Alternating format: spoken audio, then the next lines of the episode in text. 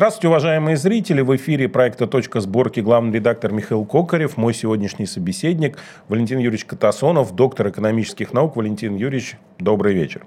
Да, всех приветствую. Валентин Юрьевич, э, ну, хочется поговорить с вами о действиях финансовых, скажем так, властей – ну, Соединенных Штатов Америки, понятно, но, опять же, мировых вот этих финансовых элит. Тут на днях а, э, в Соединенных Штатах заявили, что они все-таки экспроприировали имущество гражданина Малафеева, гражданина России, где-то на 5,5 миллионов долларов, которые отдадут обязательно в Северное Причерноморье на как бы продолжение конфликта с Россией. Как вы вообще можете прокомментировать, как вы относитесь к таким действиям? Не кажется ли это, что начало конца, просто чьего конца? Ну, э, вы знаете, уже в конце прошлого года предсказывали, что э, в 2023 году э, от заморозки они перейдут к конфискациям.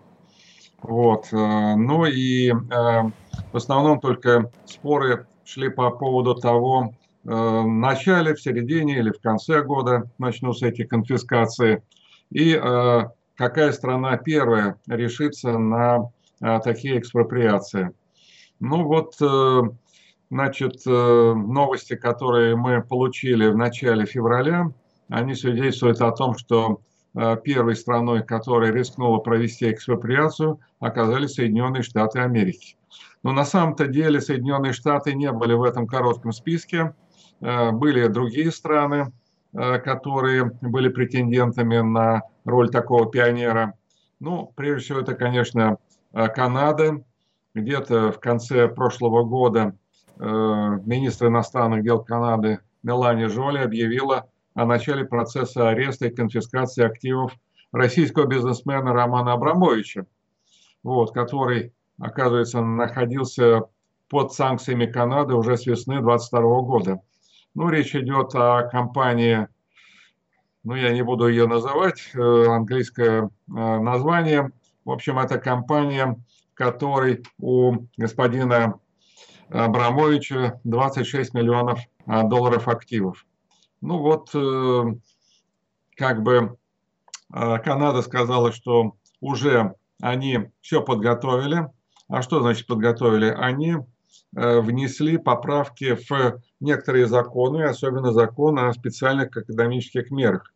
То есть там а, появилась такая формулировка, э, значит, конфискация в случае грубого нарушения международного мира и безопасности, который может вызвать э, серьезный международный кризис. Вот такая вот формулировка. Но, в общем, у них уже правовая база есть, и думали, что Канада будет первая. Ну вот э, Канада все-таки лишилась этого звания э, первого. Э, на это звание первого также претендовала Польша. Еще в конце прошлого года премьер-министр Польши э, Матеуш Моровецкий говорил о том, что Варшава начнет экспроприацию. Ну, у них на конец прошлого года где-то было 33 миллиона долларов замороженных средств. Это российские фирмы и физические лица – вот, ну и э, вот оставалось чуть-чуть-чуть. Собственно говоря, э, премьер-министр инициировал э, внесение поправок в Конституцию Польши. Вот, э, ну, все-таки э, в Сейме Польши оказалось достаточно много оппозиционеров, которые опасались серьезных последствий этого э, акта, имеется в виду конфискации. Это же эффект бумеранга. Вот, сначала они экспроприируют, а потом их начинают экспроприировать. Прямо по формуле Маркса экспроприаторов экспроприируют. Вот, поэтому э, там они жались. Э, ведь изначально-то Матеуш Моровецкий, он что говорил? Что эти деньги пойдут на помощь Украине. Но вот э, буквально в конце января месяца премьер-министр Польши изменил свою формулировку. Для того, чтобы нейтрализовать оппозицию, он сказал, нет, деньги пойдут не э, туда, э, не а в Киев, они пойдут э, э, на цель развития Польши.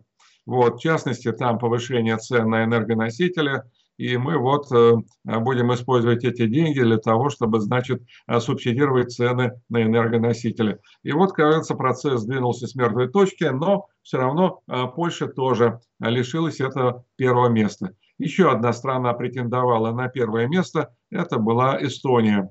Вот в начале января нынешнего года власти Эстонии заявили о том, что они в конце января уже будут готовы к конфискации. Вот, э, ну, я поинтересовался, что же там в Эстонии происходит. Э, в Эстонии, я думал, тоже они, э, значит, будут корректировать свою конституцию, как это Канада делала и делает. Нет, они без всякой корректировки. Как выяснилось, что Эстония, она давно уже плевала на свою конституцию, там напринимали кучу законов, которые противоречат конституции, ну вот и они решили, что мы не будем морочиться, а мы прямо начнем конфисковывать э, без э, внесения поправок в Конституцию. Единственное, что сдерживало э, Эстонию от таких порывов, это как бы членство в Европейском Союзе, потому что должна была быть некая общая отмашка для всех 27 стран-членов Европейского Союза о начале такой экспроприации. Ну, а там, с точки зрения Таллина, э, слишком медленно идут процессы подготовки такого решения.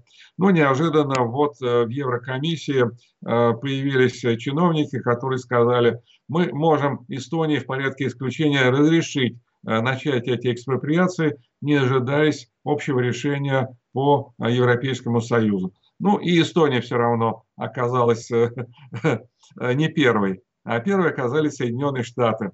Ну, э, Соединенные Штаты, они э, э, в прошлом году начали этот процесс, но там достаточно много было оппозиционеров.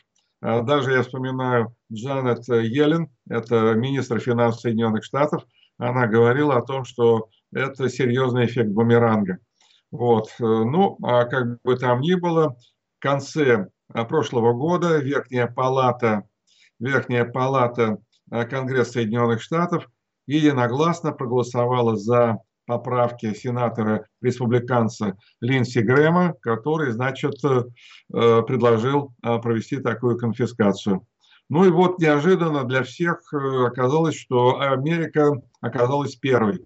Она оказалась первой, и, в общем, вы уже озвучили это событие. Это конфискация активов гражданина Малафеева, предпринимателя э, Константина Валерьевича Малафеева. Это на сумму где-то более 5 миллионов долларов. Вот такая вот вещь. Ну, э, конечно, э, Малафеев моментально отреагировал на эту акцию. Я даже процитирую то, что он написал в своем телеграм-канале. Американские глобалисты-демократы порадовали оперативностью – судебная волокита только через 8 лет смогла узаконить ранее украденное. Украина не первый раз ворует мои деньги. В 2014 году я отправил на гуманитарную помощь Севастополю 1 миллион долларов. Вся сумма была незаконно заморожена и осталась у этих подонков. Ну, вот оказывается, что еще 8 лет, когда начались первые санкции в связи с присоединением Э, Крыма к Российской Федерации э, против э, гражданина Малафеева были значит, объявлены санкции, были произведены заморозки, и вот 8 лет они, значит, чесали репу и думали, что же делать. Но вот прошло 8 лет, и они решились на заморозку. Ну, в общем, я, когда бывал в Америке, я не юрист, далек от этих тонкостей, но я разговаривал с некоторыми американскими активистами, общественными активистами, которые э, говорили о том, как устроена Америка. Э, Америка, оказывается, живет по, по прецедентному праву. Я, кстати говоря, бывал э, в офисах некоторых достаточно таких крупных корпоративных юристов. Это было еще где-то в 90-м, 91 году. Меня поражали их кабинеты громадные кабинеты, и у них там полки с э, низу доверху. И все какие-то тома, тома, тома. Как мне объяснил один там юрист корпоративный, а это говорит все американское прецедентное право. Вот, если хорошо заплатят, э, мы э, добиваемся значит, какого-то прецедента. А затем уже другие идут за нами. Мы как некий ледокол, который пробивает дорогу другим. Прецедентное право. Прецедентное право. Я не знаю, что там в учебниках пишут про Америку, но де-факто в Америке прецедентное право. Это означает, что если значит, была проведена такая пробная конфискация актива господина Малафеева на 5 с лишним миллионов долларов, то дальше процесс пойдет легче. Процесс пойдет легче. Я думаю, что в 2023 э, году э, мы э, будем еще сталкиваться со многими случаями конфискаций. Вот такая вот вещь. Ну, что мне хотелось бы сказать? Конечно, будут достаточно серьезные последствия этого первого шага. Во-первых, меняется сам механизм санкций. Ведь до этого инструмент санкций Соединенными Штатами и другими странами используется уже многие десятки лет. Заморозка – это один из инструментов. Ну что такое заморозка? Заморозка – это стимулирование изменения поведения объекта санкций. И вот когда объект меняет э, свое поведение, после этого санкция снимается. Ну, бывает, конечно, когда э, снимают санкции со всей страны, тогда автоматом снимаются и вот такие вот заморозки э, с отдельных физических и юридических лиц. То есть это как бы инструмент давления. Сейчас, э, после этого прецедента, э, это уже инструмент уничтожения. То есть конфискация это можно сравнить с уничтожением. Это, в общем, как массовое явление никогда не использовалось.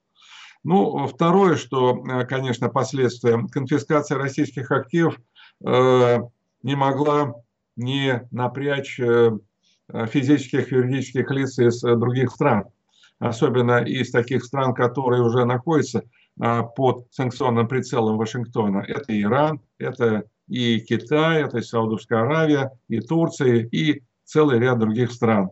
Ну и третье, что, конечно, наши власти как-то должны реагировать на вот этот акт э, конфискации, экспроприации.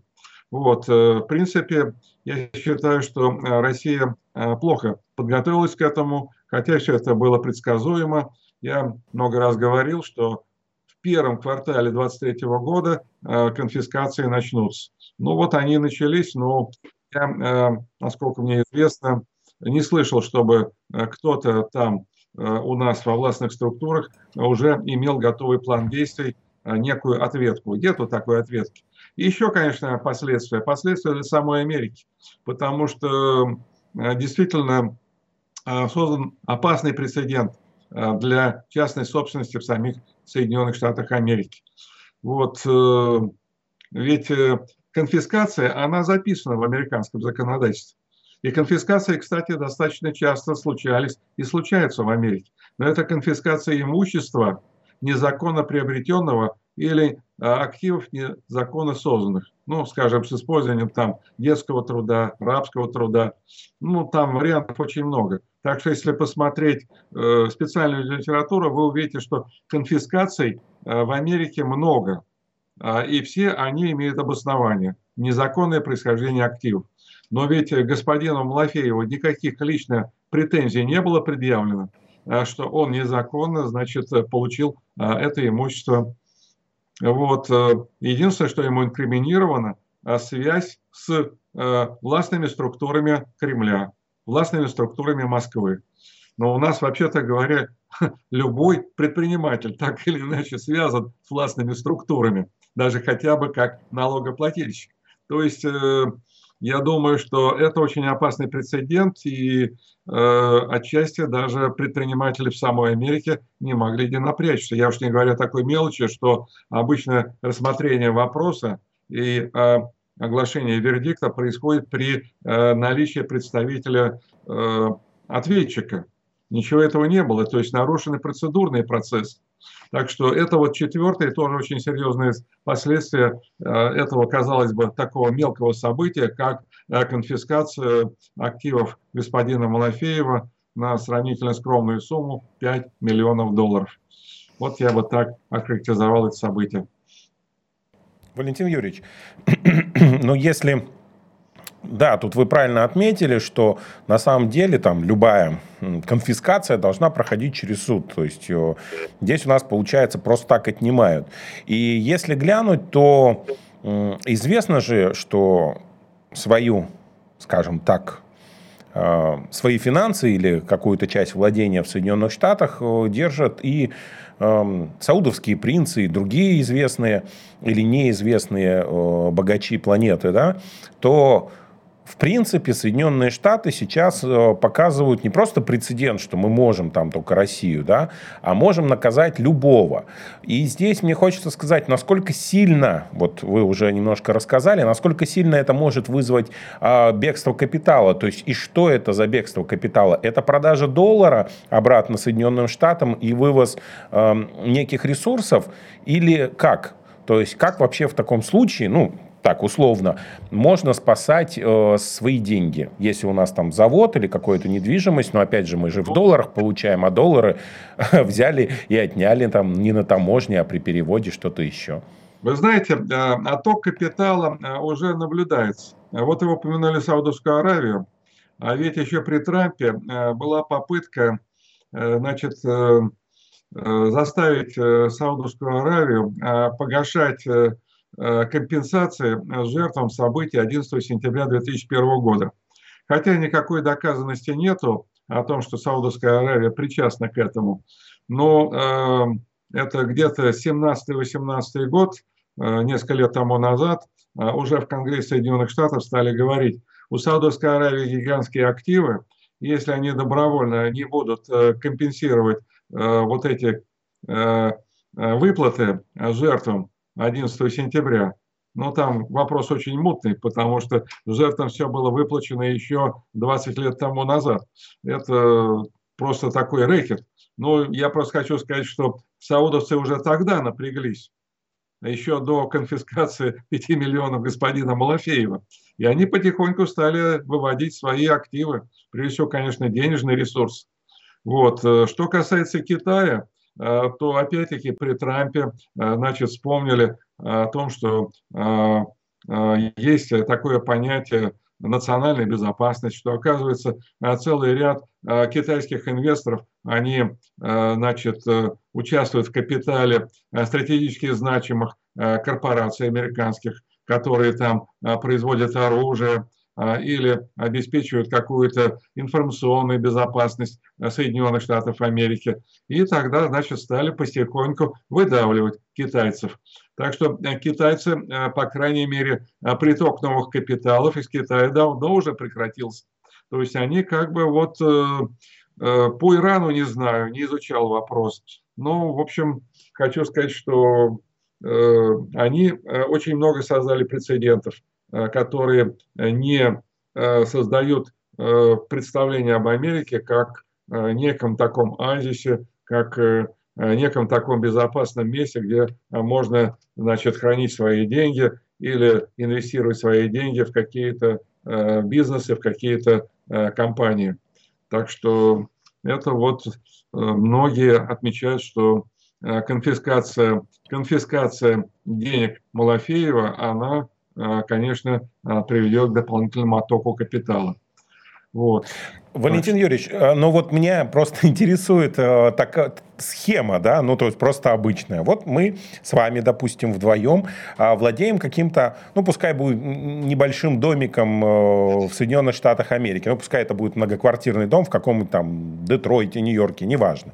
И вот мы поняли, что нужно бежать, потому что вот нашего знакомого Малафеева вот так вот ободрали. Вот. Эм, мы пытаемся домик продать, но продаем же мы его тоже за доллар доллары. То есть каким образом вообще вы, выходить из этой э, фактически долларовой системы, из которой просто так не выйти? Мы же не можем продать там за золото. Или мы должны обменять это золото, грубо говоря, там, где оно есть, ну, в Индии, в Саудовской Аравии, и передать права, но тогда американцы спросят, а за какой один доллар вы продали, ну и все такое. Вот как выходить из этой системы, э, если, э, ну, вот как вы ну, представляете, да? Это же сети Если просто. человек собирается выходить из капитала, ну, прежде всего, конечно, выясняют, этот человек не находится ни в каких санкционных списках. Если он находится в санкционных списках, тогда он выходить из капитала не может. Его участие в капитале замораживается, он лишается возможности получения своих дивидендов, и управление э, компанией, но все зависит от того, миноритарный это акционер или мажоритарный акционер, э, переходит э, каким-то другим людям. Там разные процедуры. Э, вот, так что, а если он не находится под санкциями, ну, в принципе, он, конечно, может э, вывести, э, э, он может продать свою долю, он может вывести, но э, тут э, достаточно сложные такие окружные варианты, потому что раньше э, были э, банки американские, которые работали напрямую с российскими банками.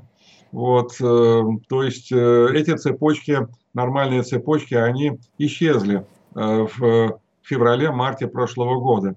Нет, я знаю просто случаи, когда люди возвращают какие-то деньги, вот, но все это очень окольными путями, вот, и причем возвращают деньги сюда уже в другой валюте. Если они там продавали в долларах, то в Россию это приходит в виде юаней или виде, или там в виде рублей, или в виде там какой-то иной валюты. Вот, э, или даже иногда через покупку э, драгоценного металла. Да, вот это ведь очень, на самом деле, сложная э, даже схема, а сложный вообще выход. То есть Соединенные Штаты, э, подготовив систему таким образом, что попадая туда и там, беря какую-либо недвижимость, ты, по сути, из нее выйти не можешь. Мне кажется, в Европе это попроще. Валентин Юрьевич, а как государство ну, да, я вообще... Знаю просто граждан, которые а, имеют недвижимость в Америке, и они э, находятся в каком-то замороженном состоянии. Вот. Э, до тех пор, пока они не изъявляют своего желания э, продать эту недвижимость, их никто не трогает. Но как только они обращаются в какие-то инстанции о том, что они хотят организовать продажу, то тут же фактически вступают в силу какие-то механизмы, которые очень напоминают заморозку. Очень напоминают заморозку. Валентин Юрьевич, а как быть государством? Ведь мы же знаем, что существуют у Соединенных Штатов разные э, системы, скажем так, экспроприации э, в виде дани, да, и за это они выдают трежерис, то есть вот эти бумажки, расписки, там непосредственно доллары. Как э, там Китай просто триллионами владеет, якобы, но на самом деле это все, опять же, дань в пользу США. Э, скажите, пожалуйста, как государства могут выходить из этой системы? То есть тоже ну, а в обмен, как, как утилизировать вот эту массу? Ведь американцы не примут это назад, я имею в виду ФРС. Э, ну, дело в том, что э, вы упомянули китайцев. Э, да, китайцы находятся в сложном положении. Сколько у них всего долларов в Народном банке Китая, в резервах Народного банка Китая, мы не знаем, но я думаю, что примерно половина. Китайцы не раскрывают свою структуру, Э, где-то 3,2 миллиарда, триллиона долларов – это общие резервы, ну, где-то примерно половина, 1,6 – это э, долларовая масса. Из этой э, долларовой массы где-то примерно 900 э, миллиардов – это treasuries, э, долговые бумаги Соединенных Штатов Америки. Э, я слежу внимательно за динамикой treasuries на балансе Народного банка Китая – Э, происходит снижение, но очень аккуратное снижение. Э, китайцы боятся делать резких движений. Вот, многие удивляются, так если они будут э, выходить из американских трежерис, им еще лет 10 потребуется, а за это время, как говорится, и шаг сдохнет. Вот. Но я думаю, что тут э, существуют какие-то негласные правила игры, Э, если э, китайцы будут слишком резко выходить из трежерис, то э, тогда американцы смогут какую-нибудь гадость устроить китайцам. Я об этом ничего не знаю, но это вот такое предположение, которое они единственные, кто выдвигает. Вот, так что они потихоньку выходят. Более того, значит, выходят не только они, а обычно говорят про китайцев, но я посмотрел недавнюю статистику, выяснилось, что э, за последний год э, гораздо более веселее из трежерис выходили японцы. Вот, но почему-то никто из экспертов э, и журналистов на это не обратил внимания. Все равно пока, конечно, японцы занимают первое место по трежерис, где-то около 1 триллиона, но японцы тоже понимают, что надо как-то отползать от этой токсичной валюты. Но тоже делает это очень аккуратно, так что лет 10 а, при нынешней скорости им еще потребуется для того, чтобы обнулить свой портфель американских трежерис. Вот, так что тут идет такая очень э, напряженная нервная игра, вот, которая, конечно, в какой-то момент оборвется. До конца ее доиграть не удастся. До конца Валентин, ее... Да-да-да, Валентин Юрьевич, получается, что Соединенные Штаты, ну ФРС, да, как таковое, мы уже записывали с вами программу о том, что э, кто управляет ФРС, как, э, в принципе, оно существовало, так что смотрите в описании. Э, я обязательно ссылочку прикреплю. Так вот, Валентин Юрьевич, мы э, точно знаем, что ФРС назад вот эти трежерис не возьмет. Получается, что это игра в подкидного дурака. У кого окажется этих трежерис больше, в конце концов, те и окажутся в дураках. Нет, конечно, их кто-то возьмет, но их возьмут с хорошим дисконтом. И, конечно, вы правы, что Федеральный резерв трежерис покупать не будет, потому что сейчас э, Джером Пауэлл объявил обратную политику Э, то есть э, распродажа трежерис из э, портфеля. Да, так что, так что у них начинается ужесточение денежно-кредитной политики, и они, значит, сейчас сжимают свои активы. Вот, так что Федеральный резерв покупать не будет. Поэтому будут покупать а, другие институты, будут покупать коммерческие банки, будут покупать инвестиционные фонды, а, будут, будут покупать пенсионные фонды, страховые компании. Вот. Э, много покупателей. Кстати, э, вы затронули такой вопрос, что были э, старые добрые времена, когда большую часть трежерис покупали центральные банки других стран. Сейчас, если мы посмотрим на общий объем трежерис, э, то выясняется, что основной объем трежерис находится на балансах американских э, частных э, структур. Я их уже назвал. А вот центральные банки в абсолютном выражении вроде бы масса трежерис не меняется, но доля трежерис на балансах центральных банков других стран снижается центральные банки очень аккуратно на цыпочках отходят от американского доллара. Ну, а что касается, значит, вот этих избыточных трежерис, э, которые сбрасывают центральные банки э, Китая, Японии, э, да и целого ряда других стран, ну, их будут покупать с дисконтом американские участники рынка финансового. Вот. Ну, понятно, что все это ведет к обесценению доллара, так что все прекрасно понимают, что сегодня э, надо э, во что-то более твердое вкладываться. Но вот буквально два дня назад появилась информация из Совета по Всемирного совета по золоту. Всемирный совет по золоту выдал цифру, сколько значит, было закуплено золота в 2022 году и выяснилось, что э, рекордное количество золота закупили центральные банки.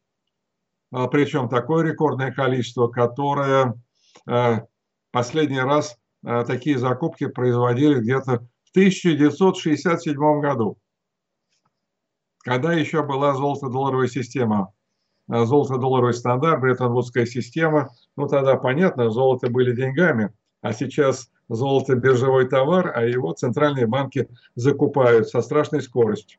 Правда, единственный центральный банк, который почему-то не закупает, это Банк России. Банк России, который с 1 апреля 2020 года объявил мораторий, фактически, да, красный свет на закупку золота включил. Ну и где-то вот в марте-апреле э, прошлого года э, этот мораторий был отменен, Э, некоторое количество золота Центральный банк закупил, а потом опять хлоп и прекратил закупки. Вот это вот э, вещь, которая для меня непостижима. Да, еще одна интересная вещь, что э, количество закупленного золота по статистике Всемирного совета по золоту, она гораздо больше, чем тот прирост золота, который отражается в статистике центральных банков и даже в отчете Всемирного совета по золоту написано, что значительная часть всех сделок по, по, э, купле, э, по закупке золота центральными банками – это э, так называемые нерегистрируемые сделки. А если не регистрируемый, что это такое? Я не поленился, провел свои расчеты и показал, что больше половины всех закупок золота, они не нашли отражения в отчетности центральных банков. Ну, например, Федеральная резервная система. У нее количество золота на балансе, вернее, у Соединенных Штатов, там все находится на балансе казначейства, 8100. Вот как было там 20 лет 8100, так и сегодня. Возьмите вы Германию, тоже, нет, Германия даже понизилась, немножко понизилась величина золотых резервов. А другие страны, Франция, Италия, Великобритания, Швейцария, у них все застыло на одной точке. Спрашивается, а кто тогда покупает? Кто тогда покупает э, это золото? Ну, э, Всемирный совет по золоту называет Центральный банк Турции, называет Центральный банк Казахстана, называет там еще некоторые банки, но крупных-то банков нету. Ну, Центральный банк Китая, конечно, в этом году он впервые показал, что у него количество золота на балансе увеличилось. Вот. Ну, с моей точки зрения, происходит тайное накопление золота. Все готовятся к этому финансовому апокалипсису. А финансовый апокалипсис – это обвал американского доллара. Вот Валентин только Юрьевич. кто не готовится к этому финансовому апокалипсису, это Банк России. Э, вы можете э, возразить, сказать, а может быть Банк России тоже совершает какие-то нерегистрируемые сделки с драгоценным металлом. Мы просто об этом ничего не знаем. Но поскольку мы живем в России и имеем возможность общаться с людьми, которые имеют некоторое отношение к золотодобыче, они э, э, ненормативной лексикой э, вспоминают Центральный банк который фактически устроил им блокаду или санкции. То есть он действительно не закупает золото. Понимаете? И сегодня золотодобытчики оказались между молотом и наковальней. Запад объявляет санкции для российских золотодобытчиков, запрещает вывоз э, металла за пределы страны. В это же время Центральный банк уже третий год держит мораторий на закупку золота. Вот такая вот ситуация. Валентин Юрьевич, ну мы же точно знаем, что э, если Банк России себя ведет так, то золото партии и золото Российской империи, они это точно не зарегистрировали, где-то сныкали и этот. Но это шутка. Э, вот тут вот на самом деле по отношению к нашему поведению к Центральному банку у меня вопрос. Вот мы как бы якобы, да, весь прошлый год э, запрещали гражданам иметь на руках э, различную валюту. Ну, как запрещали? То есть мы всячески им не выдавали продавать, покупать точнее, да, пожалуйста. А, ну, были а, ограничения страны Центрального банка там, да, на Ну, они до сих пор сейчас есть, то есть э, ты не можешь получить в валюте в виде доллара там, или евро. А, при этом мы точно знаем, что около 250 миллиардов в прошлом году долларов было вывезено из страны. А, может быть, это действительно дедоларизация, и мы будем жить на свои? Или на самом деле все продолжается, просто теперь начинает высасывать у населения? Ну, эм, да, 250 э, миллиардов долларов действительно э, э, фактически это кредитование стального мира, выражаясь на птичьем языке, да, эм, да, это Э, даже вот э, те самые наличные доллары, которые люди хранят под матрасами, ведь по сути дела это э, тоже экспорт капитала. Это ведь требование. Что такое денежный знак? Зеленый денежный знак. Это требование. Это требование, значит, соответственно, эмитент американского доллара, он имеет какие-то обязательства перед держателем зеленой бумаги в России. Но понятно, что Э, эмитент доллара покажет комбинацию из трех пальцев э, держателю зеленой бумаги в России. Э, да, и уже держатель зеленой бумаги понимает, что это токсичная бумага. Вот. Ну, а так, конечно, значительная большая часть всей иностранной валюты – это просто экспортная выручка, которая не вернулась в Россию. Да, и денежные власти, они всячески поощряют такую форму значит, экспорта капитала. Спрашивается, что это за экспорт капитала? Это ограбление. Это самое настоящее ограбление. Причем, значит, э, якобы денежные власти это делали под предлогом того, чтобы не допустить слишком э, большого укрепления э, курса рубля, слишком сильного укрепления курса рубля. а сильное укрепление курса рубля будет мешать чему? Экспорту все тех же природных ресурсов. То есть вот это вот такой идеальный неоколониальный механизм ограбления России. Вот. И, к сожалению, я не вижу никаких признаков со стороны э, э, власти Российской Федерации, чтобы кто-то хотя бы одернул Центральный банк. И Минфин, конечно, потому что Минфин тоже участвует во всех этих неприличных играх.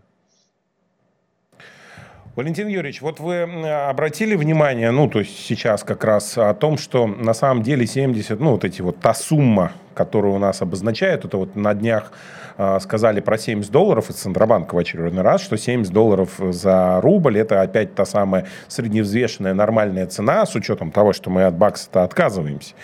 И, э, то есть мы, с одной стороны, от бакса отказались, при этом продолжаем считать все в долларах, и при этом 70 долларов к рублю. То есть опять наступает вот этот оксюмарон, когда а, гражданам из прямо из самого центрального банка или там из правительства врут в наглую. Эм, как вот правильно оценивать подобные новости? Что это может означать? То есть, потому что мы готовимся к спаду, и самый такой главный вопрос на самом деле, к чему я веду-то, в чем хранить обычным людям? Как вы считаете? Вы понимаете, эм, то, что э, у нас внутри страны э, иностранная валюта циркулирует, а, то, что значит, э, иностранной валютой пользуются и физические, и а, юридические лица, это если вчитаться, буквально вчитаться в Конституцию Российской Федерации, это нарушение. Это нарушение с точки зрения формально-юридической, а с точки зрения э, национальных интересов, с точки зрения здравого смысла, это полное безумие. И, к сожалению, никто э, не может членораздельно и громко сказать о том, что это безумие, которое можно и нужно прекратить буквально в течение одного месяца. Для этого необходимо введение государственной валютной монополии. То, что э, было в Советском Союзе. И граждане занимались экономикой. Сегодня нет экономики в России. Экономика – это домостроительство. Домостроительство в переводе с греческого. А когда э, граждане а, и а, представители бизнеса, они интересуются валютным курсом, им некогда строить. Они вольно-невольно превращаются в спекулянтов. Может быть, вынужденных спекулянтов. Да, но они должны строить. А они занимаются совершенно другими вещами. Для этого необходимо, чтобы э, в России э, был исключительно рубль и никакой другой валюты. Вот сейчас я вам даже э, зачитаю. Э, формулировку э, из э, статьи 75 Конституции Российской Федерации.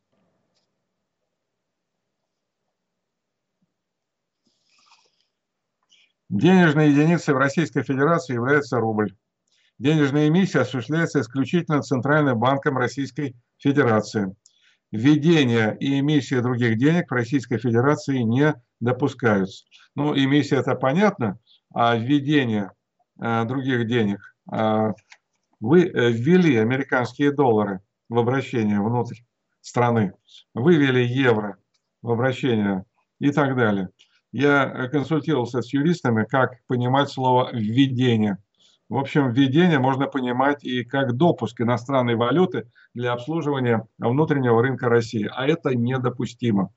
Вот. Ну, казалось бы, очевидные вещи. Очевидные вещи. Но дело в том, что Э, такая валютная либерализация, она необходима для того, чтобы э, более эффективно доить э, российскую экономику. Это очевидная вещь. То есть надо наводить элементарный порядок. Элементарный порядок. Во многих странах свободное обращение иностранной валюты на внутреннем рынке категорически запрещено.